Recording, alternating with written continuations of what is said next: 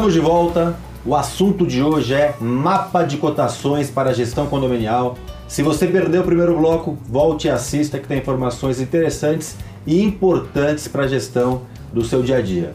Se você ainda não se inscreveu no canal, se inscreva, aperte ali o sininho para ser notificado de cada programa que entrar na programação. Vamos tratar de um assunto delicado. Vou começar novamente com a Paula. Primeiro, as damas. A gente tem aquela máxima, uma brincadeira com maldade muitas vezes, de olha, o síndico trocou de carro. Que obra que ele fez? O que, que ele contratou? O que, que ele comprou? E eu, a gente sabe que existe, óbvio que é uma minoria. Tratando de síndico é uma minoria, não vou afirmar isso. Tratando de administradora, infelizmente. Me desculpe a sinceridade quem está me assistindo. Mas a gente tem que provar o tempo todo, né? Com transparência, que a gente está fazendo a coisa correta. E existe uma coisa que é fácil, né? Eu falo que a corrupção, o superfaturamento para um gestor condominial, seja ele síndico ou administrador, se ele tem interesse de fazer, é muito fácil. Você superfatura X%, 5, 10 e pede esse dinheiro de volta. Joguei a bola para você, Paula. Então, a gente, né, eu já recebi aí é, ofertas de ah, reserva técnica para determinada técnica, obra, né? É uma, um nome mais bonitinho para dar, dar comissão, né? E eu sou totalmente contra, né? Eu acho que você ter uma lista de fornecedores que possam te atender e você conseguir transitar bem e conseguir um desconto para o condomínio e não uma comissão ou uma reserva técnica é muito mais importante, é saudável, né? E talvez, provavelmente, se você entra nessa, nesse caminho, talvez lá na frente o pessoal vai e fala assim, olha, mas ela parou de cotar comigo, parou de fazer obra comigo porque a comissão da outra empresa maior. foi maior. Então é um caminho perigoso e a gente vê muito, com muita frequência é, é, é no mercado. Já trocou de carro, Rogério? Já troquei de carro, mas tive que pagar, infelizmente. Brincadeiras à parte, mas assim, já recebi, já recebi proposta. Teve uma, uma coisa muito grave, assim. É, eu troquei a terceirizada de um condomínio, um condomínio grande. Era um contrato de 100 mil reais por mês. Escolhi de maneira técnica e por preço, junto com o conselho. No dia seguinte, recebi um telefonema e falei assim: Eu quero o número da sua conta da pessoa. Não, a pessoa falou para você. Isso, recebi um telefonema, a pessoa falou, quero o número da sua conta. Falei, ah, porque a primeira cota é sua. Falei, não, não é minha. Se você tivesse possibilidade de me dar essa cota, eu queria que isso fosse revertido para o condomínio. Eu não quero vantagem para mim. Eu recebo pelo meu serviço. Né? O, minha, o meu preço está lá em contrato. Não, mas é uma política nossa. Eu falei, não, não quero. Desliguei o telefone. Três meses depois eu tive que trocar a empresa, porque eles não, não, não desempenharam o papel direito conforme o contrato. Imagina se eu vou trocar essa empresa três meses depois e ele fala assim: olha, mas eu tenho esse depósito na sua conta. Não, e, e vou te falar uma coisa: muita gente aceita, muita gente não. Algumas pessoas que aceitam elas estão conversando com a gente, estão criticando o governo, uhum, a Petrobras, a Odebrecht, é. e o cara está aceitando. É a mesma coisa, só é. muda o, o, patamar, né? Muda o volume de dinheiro, obviamente, cenário, né? mas é a mesma coisa que está é sendo feita. E, é, e, um dos caminhos, quando eu levantei a Gabor, eu levantei essa bandeira lá 10 anos atrás de síndico profissional, de profissionalizar o síndico, foi por principalmente por essa questão de corrupção, que me doía muito de ver não no síndico, e sim na administradora, nas administradoras. Porque o síndico, há 10 anos atrás, a maioria era voluntário sem conhecimento, não é questão de ser voluntário, voluntário sem conhecimento, fácil de ser manipulado. E muitas administradoras têm como política crescer a base, cobrar um preço baixo para ganhar com parcerias. Paula, parceria não pode prejudicar ninguém, né? Não. Tem que beneficiar o seu cliente, né? Tem, tem que beneficiar. E essa questão de administradora, é, que, que é comum isso lá em Belo Horizonte, é, a, a, parce, a administradora parceira, ela também tem que auxiliar nós como síndicos profissionais, mas também é o condomínio, que é o cliente final. A gente tem que sempre preocupar com isso. É, então, não, não dá para fazer algum tipo de venda casada ou também mesmo é, só pensar na, na, questão da parceria com o síndico profissional e ganhar em cima de, de condomínio parceria salutar, né? Existem parcerias boas, salutares, onde eu gosto de trabalhar com essa administradora, eu gosto de trabalhar com essa terceirizada, isso é bom. Essa terceirizada é meu parceiro. O que é parceiro? É resolver problemas, é trabalhar do jeito adequado, é colocar um preço justo, isso é parceria. Acho que precisava definir muito bem no dicionário, talvez, o que, que significa parceria e o que, que significa é, propina. É, eu acho que parceria é assim: temos um contrato, nós somos amigos, nós temos um contrato de prestação de serviço. Não porque você é meu amigo, você tem que deixar de cumprir o contrato. A gente, tem, a gente vai ter uma, uma via mais fácil de solução. Vou chegar e vou falar, oh, Ricardo, ou oh, Paulo, é, não está funcionando. Como a gente pode fazer? Por onde, é, como a gente pode melhorar, né? Não, não vai melhorar. Eu não, eu não posso ter a amarra de, de, de não poder rescindir o contrato por causa de uma parceria ou por causa de uma pseudo amizade, essas coisas. Assim, o lado pessoal tem que ficar de fora do lado profissional. É, então, assim, eu tenho parceria com administradora, com várias administradoras, não é Sim. uma assim, né? É, com, com fornecedores que eu gosto terceirizadas. de trabalhar. Você vai ter preferência. Você está é, trabalhando no dia a dia, você vai ter tem 100 terceirizadas. Você trabalhou com 10. Algumas você gosta mais. Você chega, ao fulano, tem, tem isso aqui da outra, você consegue é, chegar nesse preço para a gente trabalhar com você, porque eu prefiro Sim. do que o serviço? Sim. Se não, eu chego para quem, conselho ou assembleia que vai definir e falo, gente, eu prefiro trabalhar com essa aqui, mas o preço dele está mais alto e a gente tem essa outra opção. Coletiva. Mudando radicalmente, compra recorrente, material de limpeza, material de piscina, como que você queria esse procedimento? Não, acho que esse aí, por ser recorrente, é, é, é, mais fácil, né, de você se equalizar. Você pega, você pode criar esse mapa de cotação para o condomínio, para o condomínio X.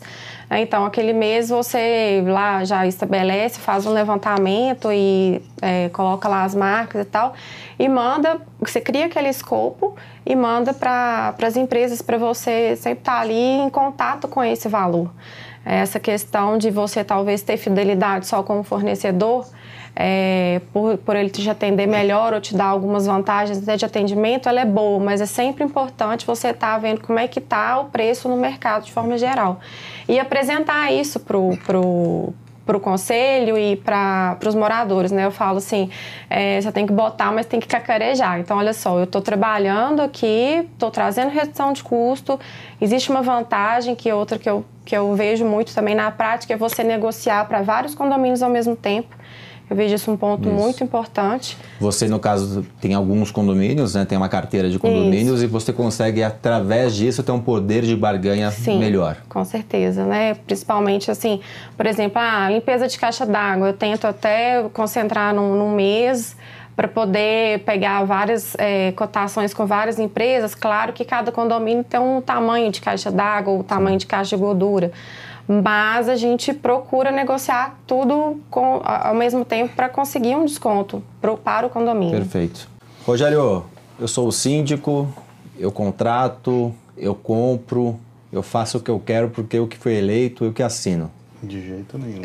síndico profissional, de jeito nenhum. Limitações de valores, o pessoal sempre pergunta até onde eu posso ir, posso usar o fundo de reserva. Fala um pouquinho sobre isso. Olha, como uh, eu trabalho, né? Uh, eu sempre, no meu contrato, eu defino um valor limite de, de compra ou de contratação. Mas, inevitavelmente, tudo que é comprado e tudo que é orçado é dividido com o corpo diretivo. N nada é feito à revelia. É, a questão de, de limite, nós trabalhamos com cerca de 3 mil reais Tá? Mas isso varia de conselho para conselho, de condomínio para condomínio. O nosso padrão é esse. É, compras recorrentes, a gente costuma não, não entrar nessa, nessa conta, porque... Já está no dia a dia. Material de limpeza, você vai comprar todo, todo mês. A pedir autorização é, todo Você vai mês. pedir autorização todo mês, não faz sentido. Material para piscina, essas coisas, mas em geral é isso. A questão do fundo de reserva, todo gasto de fundo de reserva tem que ser aprovado em assembleia. Então, o fundo de reserva não é uma poupança que você tem lá para usar quando você a precisa. É. é, você eventualmente você pode precisar do fundo de reserva, mas obrigatoriamente você vai ter que ter uma aprovação em assembleia para a utilização desse recurso. Você, como que você, nos seus condomínios lá em BH, costuma praticar? Não, a gente, normalmente, algumas convenções têm alguns tetos financeiros de atuação do síndico, já vem expressamente previsto, mas eu também compartilho da mesma forma de trabalho, né? É, quando não tem, eu sempre peço para dar uma analisada na convenção, eu estabeleço um teto financeiro que eu possa atuar sem ter o aval de, do, do conselho, né, do corpo diretivo e também da assembleia. Então a gente, eu avalio esse teto aí pelo, pelo que o condomínio tem. Pode ter variação de 1.500, 3.000, 5.000, aí vai depender do condomínio. Eu vou chamar um quadro que é o Aplicando Advertência e na volta eu queria que vocês, para finalizar, dessem uma dica prática para quem está nos assistindo para não ter problemas nem com compras, nem com obras. Tentar não ter problemas, né? Então, pensem na dica para a gente finalizar e as considerações finais, que vamos para o quadro aplicando advertência. A advertência hoje vai para você, síndico, que na hora de contratar um serviço ou comprar algum produto, não pensa simplesmente no benefício do condomínio. Estou falando em parcerias, estou falando em reserva técnica, estou falando como você quiser chamar esse ato de corrupção que temos no nosso governo, que temos tão criticado nas nossas estatais e que muitas vezes você critica, mas você pratica aceitando. Uma comissão, um presente. O que é um presente? Um chocolate é um presente. Uma televisão de 70 polegadas já não é um presente. Então, Vamos abrir os olhos, trabalhar com ética, não enganar os outros e muito menos nos enganar. É nossa obrigação. Paula, para finalizar, uma dica para os síndicos que estão nos assistindo. Olha, ter uma lista boa de fornecedores eu considero extremamente importante e criar o escopo estabelecendo critérios para analisar as propostas, isso facilita demais numa discussão em assembleia ou com o próprio corpo, corpo diretivo.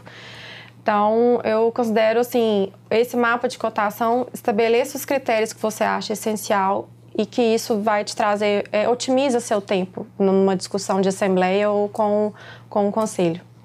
Perfeito. Muito obrigado pela sua participação. Sempre que estiver em São Paulo, nossos estúdios estão abertos para você. Eu que agradeço, Ricardo. Fiquei muito feliz. Rogério, dica final para quem está nos assistindo. Eu acho que uma dica que eu posso dar para as pessoas, é mais ou menos o que a gente já falou lá atrás, é, o síndico não precisa ser, o, saber de tudo, ter consciência, ter, ter ciência de tudo que ele vai contratar. Então, se você está com dúvida, se você está com algum ponto que você não domina, procura ajuda de, um, de uma pessoa especialista. Ele vai te, te guiar pelo melhor caminho para reduzir custos, para você não ter uma contratação equivocada que vai te trazer um prejuízo grande. E outra coisa é sempre trabalhar com ética e, com, com e ter uma consciência tranquila, porque um, o seu Gabriel Carpati, seu pai, uma vez me falou que quando você trabalha com ética, o máximo que podem te tirar é o seu contrato. Então, Verdade. acho que é por aí.